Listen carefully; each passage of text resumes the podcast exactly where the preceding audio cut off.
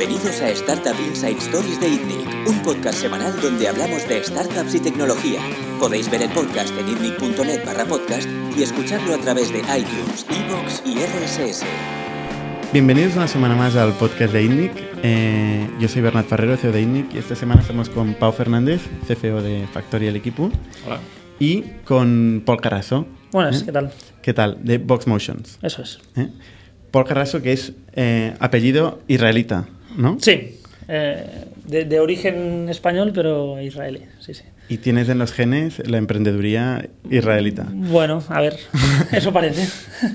Vale. Eh, bueno, Vox Motions es un negocio de storage, eh, ballet storage, ¿no? O sea, vendría a ser, vendría a ser un Blue Space de turno, eh, un- un- uno de los players típicos que conocemos con storage, que ofrecen grandes almacenes de storage. Eh, vosotros mm, sustituís, digamos, de la ubicación física por una persona que viene a buscar y viene a traer eh, los muebles. Sí, O- o sea, sí, sí, es, es muy simple. Enf- Enfrente de los self-storage típicos, como Blue Space, somos distintos en tres patas. La primera es que somos on demand, vamos a casa de nuestros clientes, ellos no tienen que hacer nada, no tienen que cargar. Normalmente los trasteros de alquiler están a 25 minutos de distancia de, de- de- de nuestros clientes. ¿no? Nosotros somos 100% on demand. El segundo tema es que hacemos fotografías de todo lo que hay que guardar. Entonces eh, construimos un catálogo online, de modo tal que el trastero de alquiler convencional deja de ser una caja negra donde tú metes tus cosas y te olvidas de lo que tienes ahí. Gestionarlo es complicado. Con nosotros tienes una lista con todo lo que tienes guardado, ropa de invierno, bicicleta, lo que sea, y lo puedes gestionar. Y la tercera es que como que tenemos el transporte, nuestros clientes no necesitan acceso físico. Entonces, eh, nosotros no tenemos compartimientos con llaves, sino que en el, en el, en el backend, digamos, somos un operador logístico y eh, tenemos pricing entonces estático. Es decir, cada mes tú pagas, nuestros clientes pagan por el espacio que están utilizando en cada momento. ¿no? Y si un mes necesitan 10 metros cuadrados y al mes siguiente necesitan 5, nosotros se lo adaptamos en un momento y sus cosas no se mueven del lugar. En cambio, en un trastero convencional necesitas coger tus cosas y moverlas de un espacio de 10 metros cuadrados a un espacio de 5 metros cuadrados.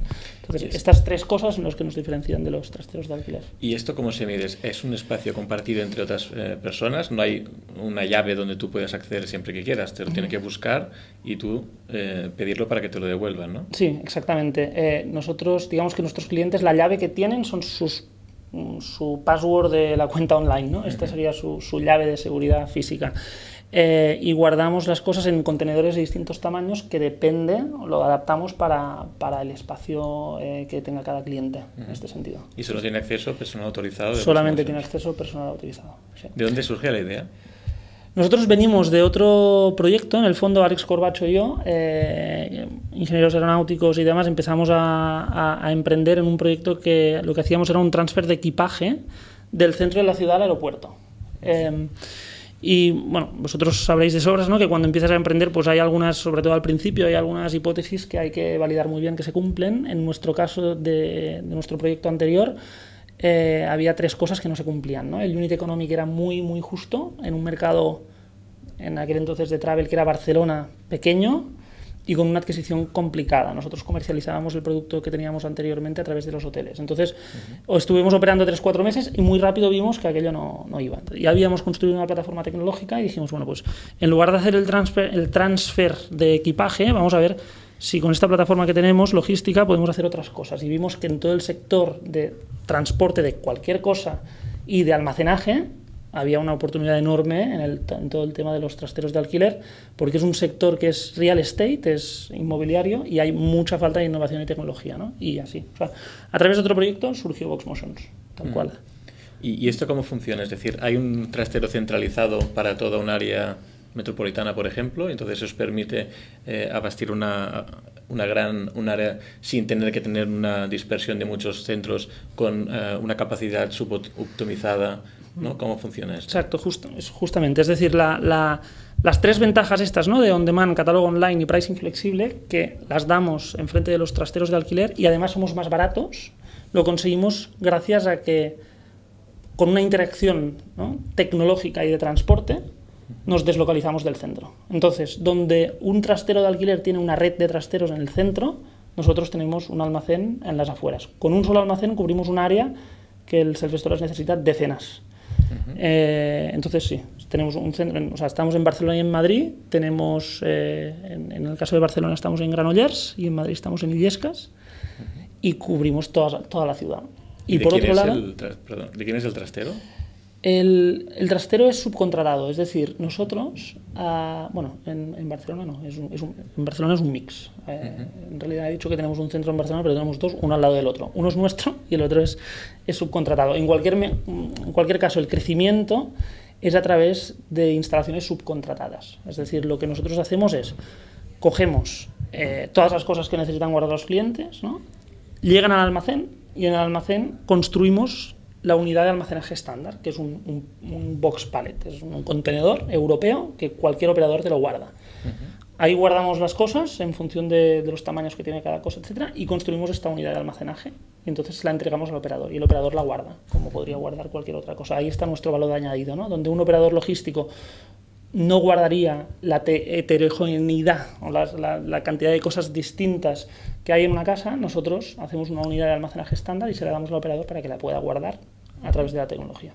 Muy bien. Y a nivel de tiempo, eh, ¿cómo podéis reaccionar a esta demanda? Porque imagínate que eh, tres vecinos a la vez se ponen de acuerdo para pedir, sois como Ulabox, que podéis solicitar una recogida entre unas horas determinadas a un...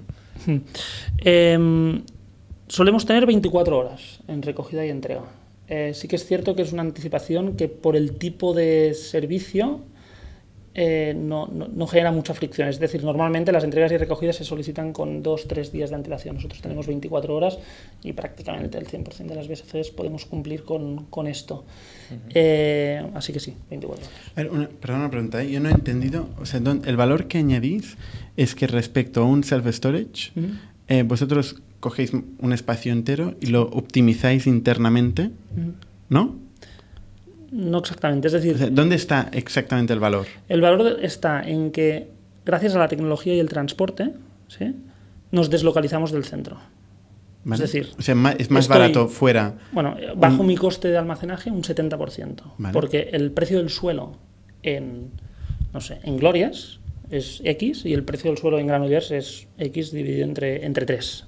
Entonces, gracias a esto, y al hecho de que soy un operador logístico, con lo cual almaceno las cosas de manera mucho más eficiente que un particular en un trastero, en concreto de una, un 30% más eficiente, o sea, hago un uso del espacio un 30% más eficiente, combinado con estas dos cosas, esto me permite tener una base de, de, coste en storage a la cual le añado la capa de transporte, que el self-storage no tiene, uh -huh. y construyo una base de costes sobre los que vender un producto incluso más barato que lo que tendría un trastero de alquiler convencional. Pero el transporte es coste el transporte es coste. ¿Este coste se, se, traslada al cliente?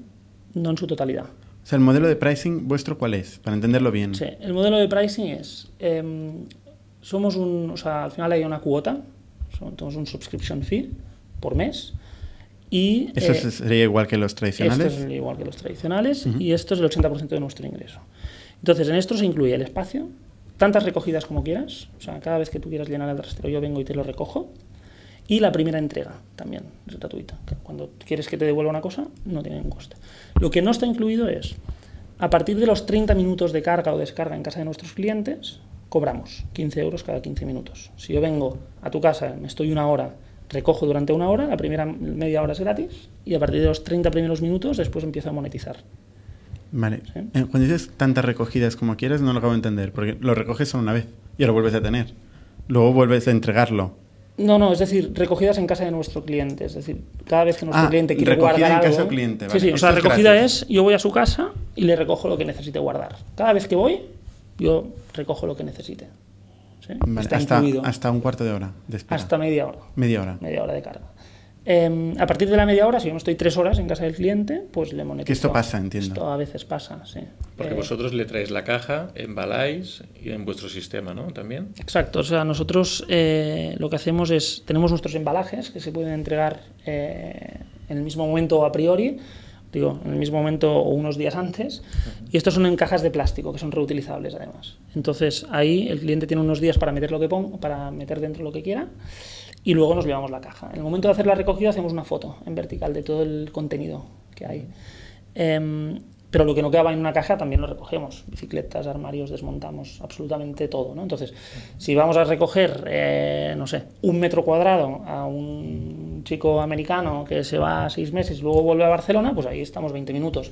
Pero si vamos a recoger una mudanza entera, una casa de 25 metros cuadrados, pues ahí posiblemente estaremos tres o cuatro horas. ¿no? Y esta parte la monetizamos, esta parte del transporte la, la monetizamos. Vale. O sea, en- entre ese 70% de ahorro entre el, del metro cuadrado Sí. por ir a las afueras, más del 30% de mejora en Sí. el- la, organiza- la organización logística, Sí. eh, supera los costes de transporte que tenéis. O esta es la hipótesis del negocio. Eh, es decir, el ahorro en coste del 70% más ser un 30% más eficiente genera un gap respecto de lo que sería un trastero tradicional que te permite poner los costes de transporte y al final hacer un negocio rentable con un pricing igual o más barato que la competencia. No está mal. No está mal. ¿Cuánto cuesta una, entre- una recogida? Las recogidas, como te comentaba, son, son gratis. No, no, no para el usuario, Vosotros. para vosotros. Ah, sí, se puede compartir. Vale, vale, vale. Sí, ¿Y sí. la, la operación es vuestra? Es decir, ¿o subcontratáis a algún repartidor recogedor? La parte logística, la parte de warehouse, eh, ya, ya os he comentado antes que es subcontratada. La parte de transporte también es subcontratada, eh, pero es, eh, os explico. O sea, lo que es subcontratado es la infraestructura, el vehículo y el conductor. Nosotros generamos equipos de dos personas. ¿vale? Entonces, hay una persona que siempre es de Motions para controlar la operación. Al final, nosotros no somos un un courier, no somos un MRV que te entrega un paquete y es muy sencillo, no, no. Vamos a casa de nuestros clientes, entramos, nos echamos todo, cogemos sus cosas personales, nos metemos en la cocina y nos lo llevamos. Con lo cual, la interacción física con nuestros clientes es muy importante y por esto, de momento, estamos trabajando en la vía de tener un operario que siempre es nuestro. Esto ya desde ahora estamos desarrollando proceso, tanto proceso humano de recruiting como tecnológico, para poder externalizarlo cada vez más y que finalmente pueda ser una cosa 100% externalizada. Ah, de momento no- aún no lo es, es un- externalizado un 75%, pero en el futuro esperamos que lo es sea. caro, ¿no? Como dice Bernard, mm, El coste de recogida. entre el camión, el que subcontratáis Sí, sí, sí. y el propio que tenéis, mm, si hay recogidas Claro. y si no también. Claro, el concepto aquí es que los clientes de media tienen un lifetime de 30 meses. Están 30 meses con nosotros. Entonces, em, digamos que en estos 30 meses ¿no? generamos una rentabilidad y a través de la suscripción cubrimos el coste del transporte. Entonces, a nivel de, de cash flow, Supuestamente, porque ¿cuánto, ¿cuánto tiempo tenéis de vida? 26. 26 meses. 26 meses. Vale. Entonces, o sea, los 30, eh, o sea, es un cálculo hecho por cohortes, ¿no? Y, y viendo Mm, la retención sí. que hay por cada cohorte y extrapolando a futuro, ¿no? Entonces, que es, es un cálculo bastante finado, además co- coincide con, con, el, con la- el lifetime que tiene la industria del Claro. self-storage, ¿sabes? Así que... Hay un efecto positivo, eh, desde vuestro punto de vista, que es que la gente se cree que va a utilizar más las cosas de lo que realmente utiliza. Sí, Y esto a vosotros os ayuda mucho. 100%. 100%. O sea, es, es muy divertido porque la gente dice, sí, sí, nada, voy a estar dos meses. Y, y hay, mucha, hay mucha gente que está dos meses, pero hay una gran parte, me atrevo a decir que un 20-30% de la gente está mm, mucho más que, que el tiempo que dice. Eh, sí, sí, efectivamente. Y a nivel de, tocas un tema que es interesante, porque a nivel de producto tenemos un dilema, ¿no? Porque al final nosotros eh, tenemos un producto que tiene tu catálogo online, toda- todas tus cosas digitalizadas y es on demand, con lo cual lo que es sexy del producto no es, no, no, coño, que me lo vienen a buscar, o que me lo traen, que lo tengo digitalizado, etcétera. Pero por otro lado, un cliente que te está pidiendo la bicicleta cada jueves de la semana va a consumir mucho transporte y esto hace que a nivel de rentabilidad tengas un conflicto, ¿no? Y esto es algo que trabajamos bastante con el pricing. O sea, eh, antes cuando te explicaba el pricing hay una cosa que no te he comentado, que es que las entregas tienen un coste transaccional de 9,90 euros. Entonces, cada entrega, no importa lo que me pidas, ¿eh? toda la casa o una caja tiene un coste de 9,90 euros. Entonces, este es un precio que genera una fricción para que nuestro cliente sea un cliente que guarda cosas estacionales, o, o- es decir, que te pide las cosas pues una vez cada dos meses, una vez al mes, pero no es el cliente que tiene un montón de rotación arriba y abajo, porque o sea, ni estamos preparados para dar este servicio, ni genera rentabilidad. ¿no? Entonces, eh, bueno, por ahí con el pricing lo, lo Esto va vamos. en contra de lo que decía yo entonces, ¿no? Porque, porque sí que una bicicleta tú piensas, bueno, voy a ir cada semana y luego no vas. No vas, nu- nunca coges la bicicleta. Sí. Pero eh, a priori piensas, eh, que sí lo vas a usar, con lo cual juega contra vuestra conversión. Bueno, el segmento que piensa que sí que lo va a usar, este segmento que lo piensa y se lo cree y no le convencemos, eh, este no es nuestro cliente actualmente con el producto que tenemos. El que sí que es nuestro cliente es el que piensa que va a estar dos meses Hmm. y lo va a tocar poquito. Son do- luego- dos fenómenos, yo eso, creo. eso es. Entonces, el segundo, claramente. O sea, es un proceso de captación que, que ocurre mucho. El primero, de momento, no hemos puesto foco en ser súper on demand con una transaccionalidad de transporte súper alta. De momento no lo estamos haciendo, porque nos estamos focalizando en lo que es, por otro lado, el 70% del mercado, ¿eh? que es la gente que, que te pide las cosas eh, sin tanta sin tanta frecuencia. De todas formas, si lo que priorizáis ahora mismo es el volumen, el crecimiento en ventas, igual os podéis arriesgar, porque mm, no va a ser un drama en ningún caso. ¿No? Pues no tenéis tanto, tanto masa como para tener tanto volumen de transporte. ¿no? Podríais decir una vez a la semana, o sea, un fair use, obviamente, si no cada día, ¿no? pero Sí. una vez a la semana incluido. Eh, ¿Crees que esto podría ayudar a la, con- a la conversión, Sí, sí, sí. A, a crecer en ventas y probablemente eh, también arra- arrastraréis a esta gente que cree que va a utilizar mucho los objetos y luego no los utiliza? Sí, 100%. O sea, si, si no lo hemos hecho antes es porque no hemos priorizado o no no hemos encontrado el, tiempo de hacer un producto orientado a esto, es decir, de poner un flat fee, por ejemplo, o hacer un producto ligeramente distinto a lo que tenemos ahora para que, para que realmente engrane con un segmento de, de más, o sea, de más, eh, de más transporte. Pero el producto distinto tiene que estar, porque sí, te puedes arriesgar, pero, pero necesitas tener unas ciertas barreras también para cuidar unas métricas, ¿no? porque si no al final vas a tener un segmento que usa un producto que tampoco es eh, el producto que le va bien a la compañía. Entonces, algunas particularidades del producto actual sí que habría que cambiarlas para poder captar este, este segmento que comentas tú. ¿Cómo de grande es el, el mercado del storage en España, por ejemplo? Mira, en, en Europa son eh, 2.400 millones de euros y España es el 14% de esto. Eh, Así que, bueno. ¿Y esto equivale a cuántas, qué porcentaje de la población tiene un, un trastero personal o un storage eh, de otro? Sí, en España no tengo el dato, pero en Europa uno de cada 20. Ujú. Una- uno de cada 20 usan trastero de alquiler. O sea que aquí en España En habrían España- unos dos millones de personas que están en necesidad de un trastero, ¿no? Sí, en España este ratio es más bajo, realmente. Yo creo porque cuando pongo Europa pongo UK, que es un mercado eh, mucho más maduro. Entonces, eh, uno, dos millones me parece mucha gente. Eh, haciendo números rápidos, si, si el mercado son aproximadamente 300 millones de, de personas y la gente al año suele pagar unos 1.000 euros en trasteros, pues ya puedes hacer, puedes hacer el número, serían 33, serían, no, serían 300.000 personas. A nivel, yo pensando en este modelo este fin de semana, Sí. eh, estaba pensando eh, cuál es el problema que podéis tener, ¿no? En, eh, aparte de las operaciones, de coordinar todas las agendas, a nivel de incidencias, eh, si en, en- en la gestión de artículos más, más pequeños, eh, con mucho menos valor, ya hay incidencias, imagínate transportante transpo- un cuadro, una nevera o un sofá, ¿no? O una silla de la abuela. Sí. Eh, en este caso, ¿cómo lo gestionáis? ¿Tenéis seguro? Ujú. Sí, o sea, eh, ahí hay distintas partes, ¿no? En las cosas más pequeñas utilizamos cajas, pero en realidad la, la unidad de almacenaje es una caja. Entonces yo cuando voy a casa de mi cliente ahí pone todo lo que quiere, le saco fotografías y esta caja la precinto y la guardo. Es una caja robusta de plástico, entonces por ahí ya esta parte la tienes cubierta. Em, luego aparte de esto sí, tenemos un seguro. eh, eh, justamente para, pues, para cubrir incidencias de pues, electrodomésticos, eh, sillas, etcétera. Este seguro cubre hasta 2.500 euros y, y nos tiene protegidos en frente de las incidencias.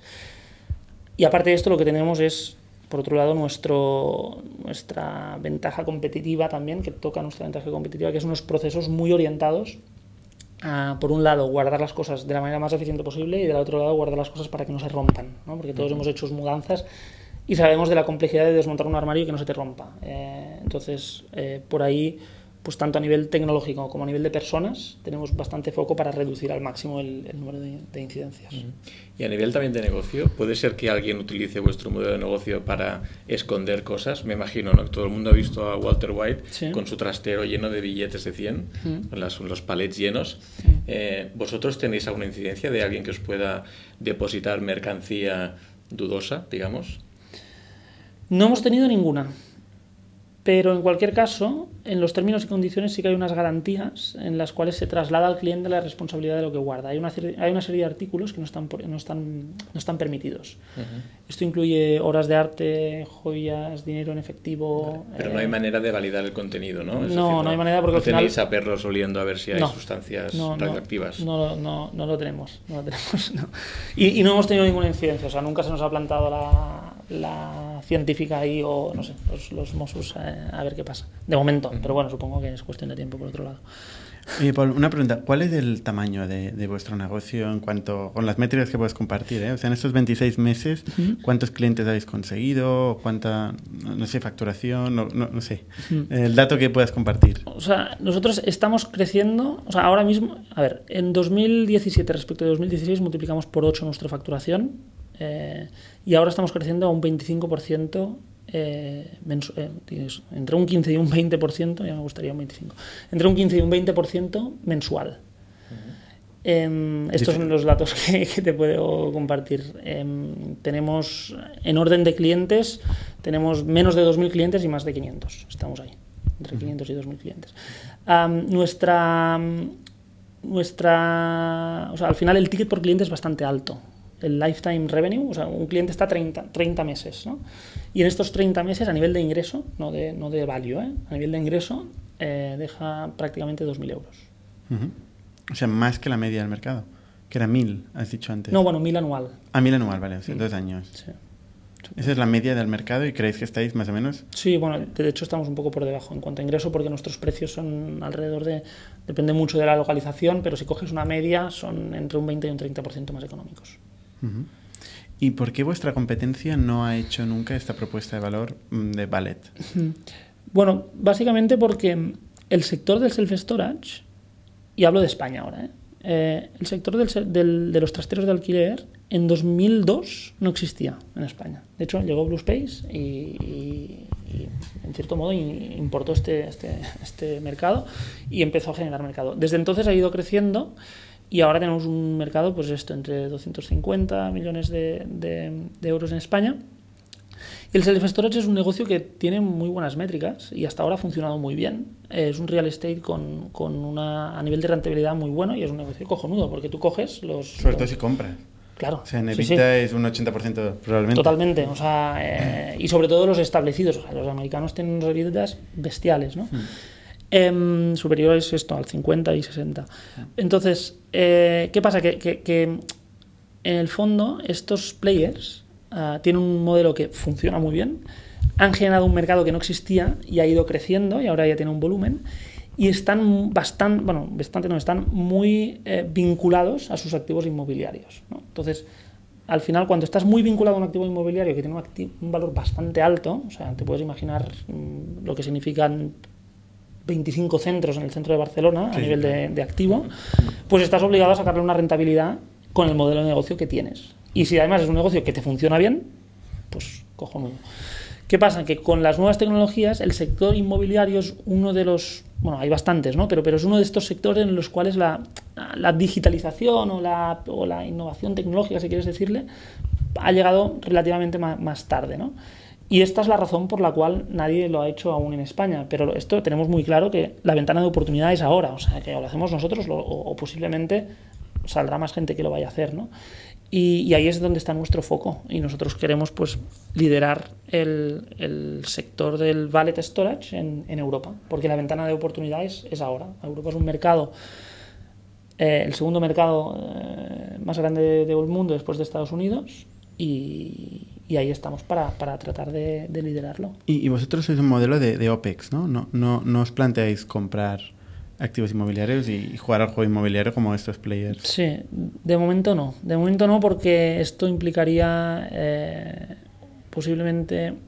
O sea, bueno, mucho negocio, más acceso. Sí, no, aparte de que mucho es, más financiero. Eso es, o sea, mucho más need of finance, ¿no? Hmm. Eh, ya, ya, es complicado levantar capital, levantar dinero eh, y, y, entonces sí, o sea, sería, sería otro, otro negocio. En el fondo no, no, descartamos que quizá dentro de un tiempo, cuando tengas un volumen y una masa crítica suficiente, eh, pues oye, y, y, si tienes acceso a la financiación, pues, pues vale la pena. Obviamente, obviamente en los unit economics te saldrán mucho, mucho mejores, ¿no? Pero por ahora estamos priorizando crecer rápido y, y ser flexibles, sobre todo. Vuestros unit economics son positivos, ¿eh? Son Son positivos. margen de contribución por cliente Sí, es, es rentable. sí. Y eso es lo que ha traído a vuestros inversores, ¿no? El unit economic es nuestro... nuestro o sea, el, el- el unit economic positivo, por un lado, y la relación entre, que tenemos entre el unit economic y el coste de adquisición son los pilares fundamentales de que este negocio funcione. Háblanos un poco de la adquisición que nos has comentado hasta ahora. Sí, nosotros tenemos adquisición, ahora mismo estamos muy eh, focalizados en la adquisición online. Es decir, es, es muy simple. La adquisición que tenemos es súper simple. O sea, al final, cuando alguien necesita espacio, busca trastero en Google y aparecen, pues, el mercado de trasteros es- está súper atomizado. O sea, sí que hay Blue Space que todo el mundo lo conoce, pero hay un, es, un, es un- es un mercado súper atomizado. Y nosotros atacamos estos keywords y damos una propuesta de valor incremental, mejor. Entonces, el 70-80% de nuestra adquisición ahora mismo es, es online. Eh, y por- bueno, y es online porque, porque es muy sencilla y al final eh, tenemos una ventaja también, que es que nosotros estamos en todas partes. Entonces, tenemos, hay, hay clusters de, de ciudades donde hay un mix de pocos trasteros y gente que necesita mm, muy bueno. ¿no? Y, y ahí, pues, mm, a través del marketing online puedes targetizar a nivel de localización, puedes ir muy fino. Y, y al final esto simplifica, te simplifica mucho la Y cubrir adquisición. zonas donde no hay competencia. Exactamente. Porque realmente trasteros hay los grandes a las afueras y existen. Sí, sí, sí. Hay Homebox, hay Hmm. Blue Space, hay, sí, hay Y luego están los que tienen pequeños office, ¿no? Eh, Y- por dentro de la ciudad. Eso Y es. puedes encontrar que esté más cerca de tu casa. Exacto. Y luego está, este- que esto es bastante reciente. Hay los Hmm. trasteros de más proximidad, que además eh, cada vez hay más. ah, o sea, hay, hay- cada vez hay más locales vacíos con esto del e-commerce, hay muchas calles donde los locales se vacían y tal. Entonces hay trasteros de proximidad que se están metiendo en, en, las, en las ciudades más cerca. Pero no ofrecen el servicio de ayudarte a desmontar Pero el no son, armario. exacto, no son on demand, no son valid, por así decirlo, no vienen a tu casa. O sea, igualmente tienes que hacerte tú el, el tema. No tienen catálogo online, no tienen pricing flexible. Y esto es eminentemente B2C. Sí, ahora somos No B2B. trabajáis para empresas, ¿no? No tienen esta necesidad. De momento no, es un segmento interesante, es en usuarios es el 30% del mercado, pero es un B2B, eh, son pymes y autónomos básicamente, no son grandes empresas. Pero hemos atacado el B2C sobre todo, eh, y el 95% de nuestros clientes son, son particulares. Sí que es cierto que tenemos quizá alrededor de, sí, entre 20 y 35 empresas que, que son empresas que las hemos capturado, pero ha sido una cosa más orgánica, que lo han visto y tal. Pero es un, es un mercado muy interesante, porque además el lifetime de las empresas sí que es mucho más largo y, y la conveniencia del servicio la, la valoran mucho más. Eh, te pongo un ejemplo. Clínicas que necesitan guardar la documentación y no necesitan una gestión aquello a la hoja. Porque si hay empresas que la hacen, pues nos cogen, necesitan guardar expedientes médicos o documentación durante 10 años por ley, cogen las cajas, fotografía, tienen la, foto- la caja de la A a la C, de la D a la E y así sucesivamente y están con nosotros. eh, o sea, de, de hecho, uno de, al primer mes cogimos una empresa y aún está con nosotros más de 26 meses. Esto de almacenar papeles es un poco antagonista, ¿no? Con tecnología, hablamos. Sí, sí, sí, esto sí, sí, forma parte de las regulaciones. Es interesante. Y entonces, ¿cómo pre- pretendéis escalar el negocio? Porque si vais a- en adquisición online, eh, pues a ver, estáis bien posicionados, hay mucha competencia por Sí. el keyword Sí. y luego salen pues idealistas, fotocasas y, y hasta, Donde también no hasta. Wikipedia. MyBox Y el- vosotros sois el primero, ¿no? prácticamente, del competidor puro de, Ah, sí. De ballet. de, de- Ah, de ballet, O sea, definitivamente. a nivel de SEO, quieres decir. Sí, Oh. sí, sí. He puesto trastero, ¿eh? No sé si es el keyword No, más no, no, importante, está, pero... está bien, digo, por lo poco que hemos trabajado el SEO no está mal estar tan arriba. Este otro. Pero, no, no, este, este también lo es. ¿eh? ¿O My Box Em, también es ballet? Eh, no, no es ballet, es, es Ah. trastero. Pero es, es de estos trasteros de, De proximidad. de proximidad. Entonces, ¿cómo escaláis esto? no Porque online te funciona al principio, sobre Sí. todo para la Sí, gente sí. más reactivamente que está buscando Sí, sí, un trastero. Pero os interesa también ir a arañar, arañar gente que está con los competidores o que no se ha planteado O estimular un tema de mercado. conveniencia que- y que no se puede plantear que exista esta solución. Sí, sí. Yo la desconocía la semana pasada. Sí, sí, totalmente. Am, esta es una, una estrategia de captación que hemos utilizado sobre todo al principio, como bien dices, ¿no? cuando pagar tráfico tiene sentido.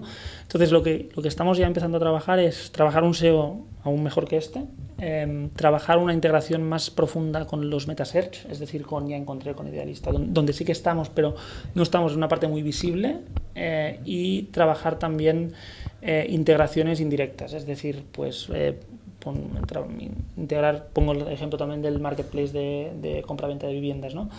Em, tú te compras un piso, lo alquilas y en este momento es cuando tienes la necesidad de espacio, ¿no? Y ahí puedes, un tercero puede ofrecerte a ti como ancillary o como, o como, o como servicio de, de almacenaje.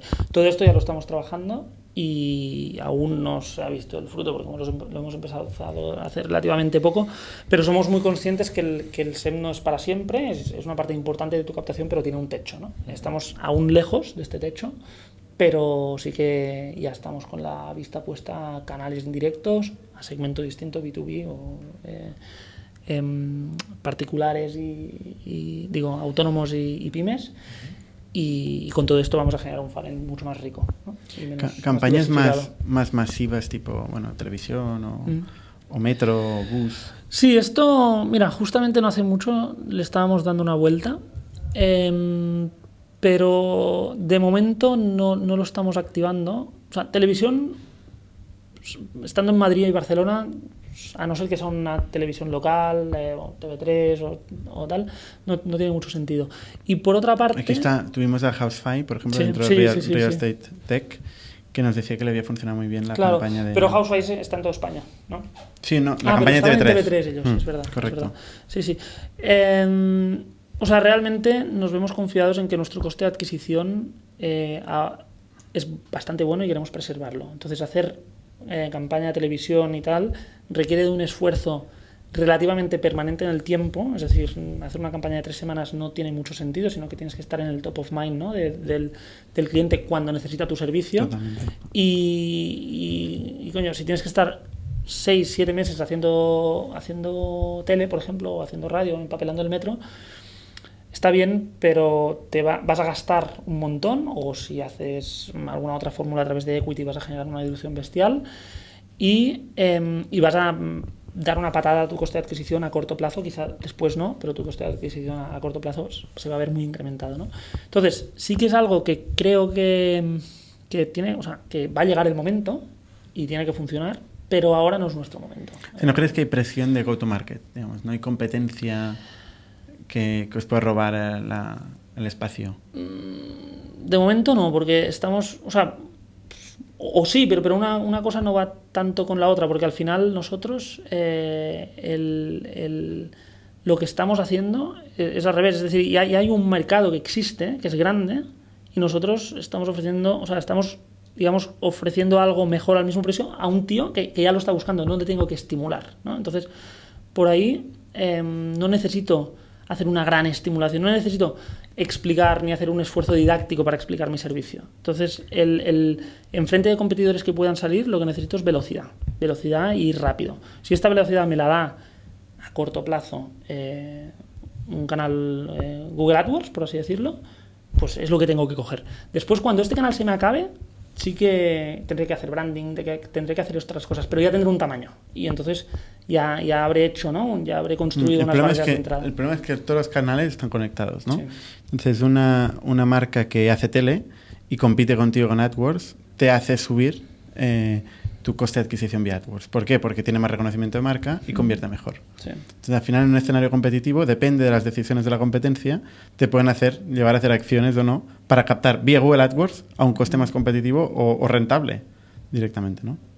Sí. Pero bueno, entiendo que todavía no estáis a un volumen donde estáis encontrando este tipo de, de techos o de, de, de problemas. momento, exacto, de momento no. Y. Os basáis en la, en la parte geográfica, has dicho que hacéis micro eh, optimizaciones mm, por geografía, por zonas concretas exacto. y tal. Esto, claro, es muy, muy, tiene mucho sentido en vuestro tamaño hoy. Para eso. crecer a partir de cierto volumen, os, va, os va a costar seguir encontrando oportunidades de estas. Sí, estoy de acuerdo, pero sí, sí, estoy de acuerdo, pero sabemos, eh, en plan, de buena tinta, ¿no? Que, que el nivel de saturación del canal está lejos. Lo tenemos lejos, eh, más que nada porque nosotros también tenemos un tema de acompasar ¿no? el, el supply con la demanda, eh, porque el transporte es subcontratado, pero tenemos también gente propia.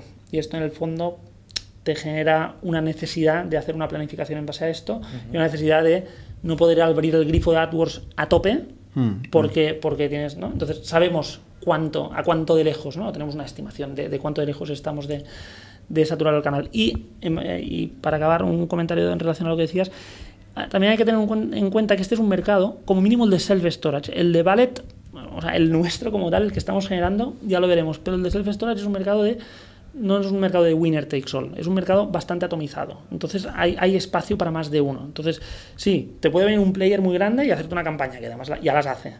Pero este player tiene unos centros de almacenaje que están en unos sitios concretos. O sea que yo siempre voy a tener un, Esto es tradicional, ¿eh? Pero el ballet.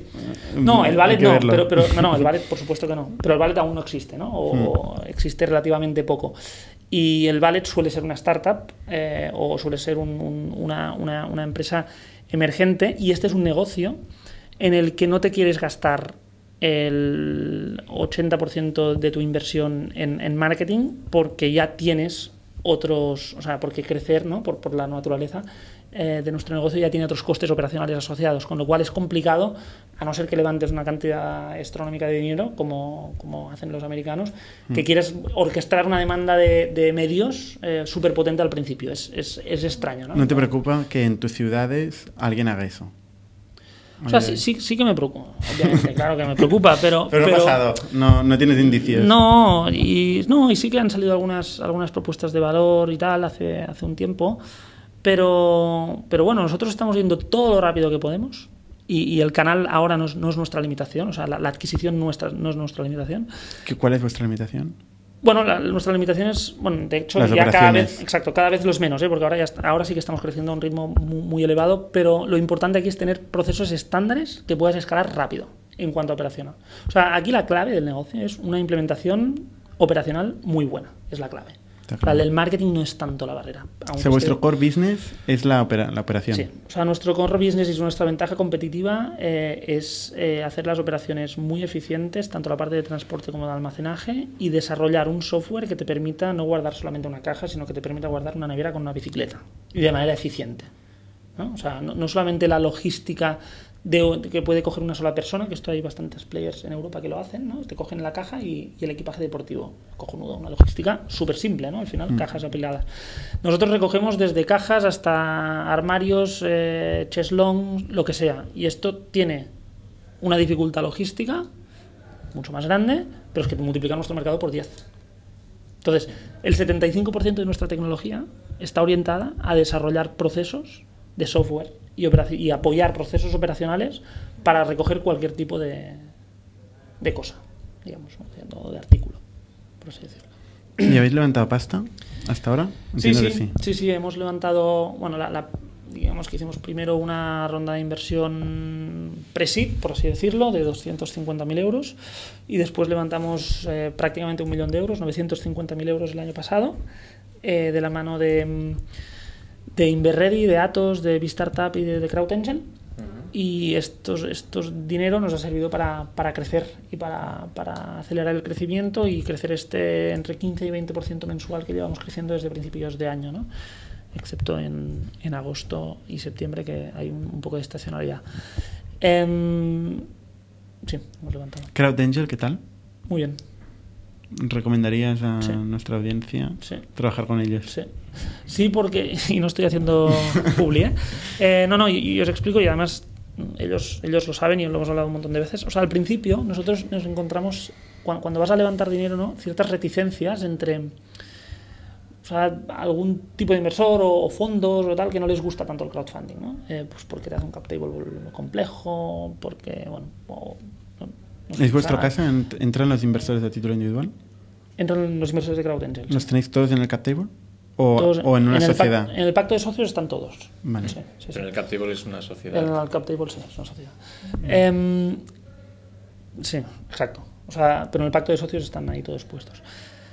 Entonces, eh, sí, entonces había reticencias al principio, no, no, por nuestra, o sea, sí, sí por nuestra parte, porque también eran, o sea, yo tengo la edad que tengo, es nuestra segunda startup y tampoco tengo tanta experiencia, ¿no? Entonces cuando te vas a ver un inversor y te dice, no, no, es que yo de CrowdAngel, no, eh, digo, de eh, crowdfunding no quiero ni, ni oírlo, pues dices, coño, pero ¿por qué? ¿no? Y, pero finalmente conseguimos generar una, una, una buena configuración y nos aportó un montón de flexibilidad y completó un ticket, o sea, ya teníamos la ronda más o menos encarada y completó un ticket de manera muy ágil bastante alto, o sea, 300.000 euros al final, eh, dentro de los 950, así que es una parte relevante. Y, y ha funcionado muy bien, la verdad, y, y yo lo recomendaría. ¿Y esto lo habéis apalancado con, la, con Inverready? Con Inverready, con Atos? Y con Pero, pero la primera fue eh, CrowdAngel. No, no. La, la primera fue mm, tres Fs, Family, Fools and Friends. No, Eh, quiero decir, la, el primero en la segunda ronda, los primeros que ingresaron fueron los Todos de golpe. crowdfunding. No, no, todos de golpe. O sea, hicimos una ronda de equity y todos de golpe. ¿Ah, sí? Sí. Pero uno retroalimenta al otro, ¿no? Ah, bueno, a nivel de deal flow. De deal flow Claro, cuando ves cómo la campaña de crowdfunding empieza a triunfar. Sí, pero digamos, no, crowdfunding no, no fue el. TCA no fue el primero, ¿eh? Eso es lo que te preguntaba. No, no, no. Tenías no. comprometido ya un dinero. Teníamos comprometido una parte. Y cuando salís ya Vale. teníais salimos, 50% comprometido. Eso es. sí, sí. Claro, esa es la clave. Sí, sí, por aquí también ha pasado Bueno, de hecho. Yugo, sí, que sí, también hizo Yugo, lo mismo. Sí, con TCA. que ahora se llaman Diego. Hmm. Eh, Bueno, la campaña de, de crowdfunding, la primera fue súper rápida, ¿eh? 24 horas. y, sí, 24. La de Diego fue un fin de semana, cuatro días, y también. pst, Sí, sí, fue, fue muy rápida. Sí, Ahora unos Eh, vecinos Parlem también han hecho una y la acaban de cerrar. Parlem, sí. Parlem. Está en edificio. este. Sí, sí, también los he visto en, la- Este en edificio está TV3. todo- Estos- todo el mundo. Sí, sí, sí. Sí, sí, así que muy bien. Eh, estamos muy contentos con TCA, con The Crowd Angel. ¿Y hacia dónde os veis llegando? Es decir, ahora mismo tenéis un objetivo de tener un un plan de, de crecimiento muy de densidad. ¿eh? Os concentráis en grandes ciudades. Eh, ¿Cuál es el siguiente paso después de Barcelona y Madrid? Eh, nuestro objetivo a, a medio, corto barra medio plazo es Europa. Nuestro business unit es la ciudad, entonces, y la oportunidad después de Estados Unidos está en Europa. Ah, lo que queremos en los próximos dos tres años es estar en aquellos mercados más importantes que se dividen en dos grupos. Hay a Londres y París, que son los más obvios por cantidad de población y por movilidad, pero donde también pues, posiblemente cuando vayas a ir el deployment va a ser más complejo, ciudades más grandes, relación entre costes e ingresos un poco más justas, más competidores y demás, pero son mercados donde nos gustaría estar. Y luego hay otras ciudades más pequeñitas, pero donde la penetración del storage es súper alta. Ámsterdam, Copenhague, Zurich, to- todas estas son ciudades del tamaño de Barcelona, pero con un mercado mucho más grande, o sea, el doble o, o más, per cápita más, el de storage. Entonces, eh, con un mix de estas ciudades queremos estar en Europa. Luego también vemos una conexión bastante, bueno, pues la, la típica, ¿no? Conexión cultural incluso y tal con Latinoamérica y es un mercado que se está desarrollando. El storage está creciendo mucho en, en, en- en Latinoamérica y tiene un recorrido, best- bueno, las ciudades que hay en- a nivel de población en Latinoamérica son brutales. El mercado aún es relativamente incipiente, pero, pero vemos cómo va creciendo, ¿no? Entonces, mm, más allá de Europa, pues estaría Latinoamérica. ¿Vais a levantar más pasta para...? Sí. Vamos ¿Estáis ahora más- mismo buscando otra estamos, ronda? Sí, estamos ahí acabando de... De hecho ya tenemos, sí, tenemos un- una, una ronda de inversión con el pie al cuello casi y, y sí, sí, queremos... O sea, queremos, al final queremos acelerar, acelerar más rápido, ¿no? Y, y antes lo decíamos, o sea, bueno, esto es, hay que ir, hay una parte disruptiva de generar la tecnología y los procesos, pero también hay una parte de velocidad, no nos engañemos, tienes que ir rápido y estar eh, rápido ahí donde quieres estar. ¿no? Entonces, ¿Qué para tamaño estás pensando de, de estáis pensando de ronda? bueno, vamos a, vamos a hacer una ronda que ronda una presería, más o menos. Eh, y luego de cara al año que viene, posiblemente estaremos pensando en una serie. Eh, última pregunta. Sí. Em, vosotros empezasteis dos founders, ¿no? Sí, Eh, y sois los dos coceos. sí. ¿Cómo funciona esto de coceos? Pues bueno, me peleo con él más que con mi mujer. ¿Eso es bueno? Muy bueno. No, funciona muy bien. Eh, hay que trabajarlo. Eh, no es fácil, hay que tener suerte ¿eh? de encontrar a la persona, porque nosotros, además de co-founders, somos amigos y esto es importante. eh, y parece un tópico y tal, pero realmente es así. O sea, nos conocimos en la universidad, eh, ¿Qué universidad? en la UPC, ¿Estudiando? en ingeniería aeronáutica en Tarrasa. sí. Mm. Y mm, en 2005 esto fue. Eh, entonces nos conocimos ahí y tal. Siempre dijimos que queríamos emprender. Y, y cuando acabamos la carrera dijimos, bueno, sí, queremos emprender, pero somos, estamos muy verdes. Vamos a, a intentar aprender algo en el mundo laboral.